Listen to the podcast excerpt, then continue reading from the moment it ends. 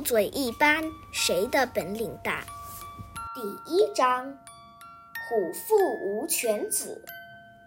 傍晚时分，黄子琪正难得的端坐在沙发前，专心一意的看着电视屏幕。黄子琪大声喊道：“妈妈，你快来，爸爸要出场了！”新闻报道正式开始了。平日熟悉不过的爸爸，穿着笔挺的西装，出现在电视屏幕上。黄子琪感到有一种既亲切又陌生的复杂感觉，一双眼睛牢牢地盯着屏幕，一秒钟也不想错过。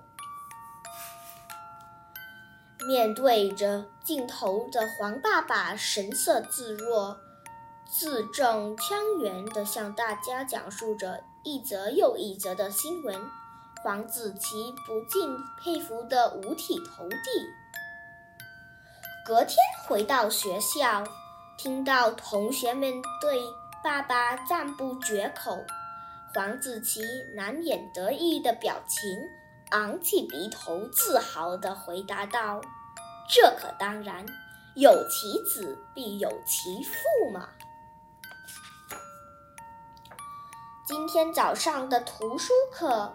徐老师捧着一本厚厚的图书，兴致勃勃地向大家推介道：“今天我要为大家介绍的书是四大名著之一的《西游记》。”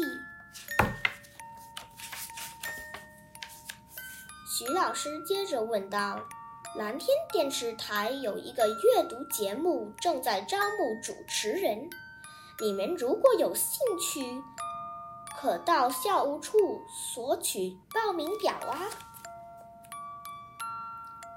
黄子琪虽然从未当过主持，但在大家一致看好下，也不由得有点飘飘然。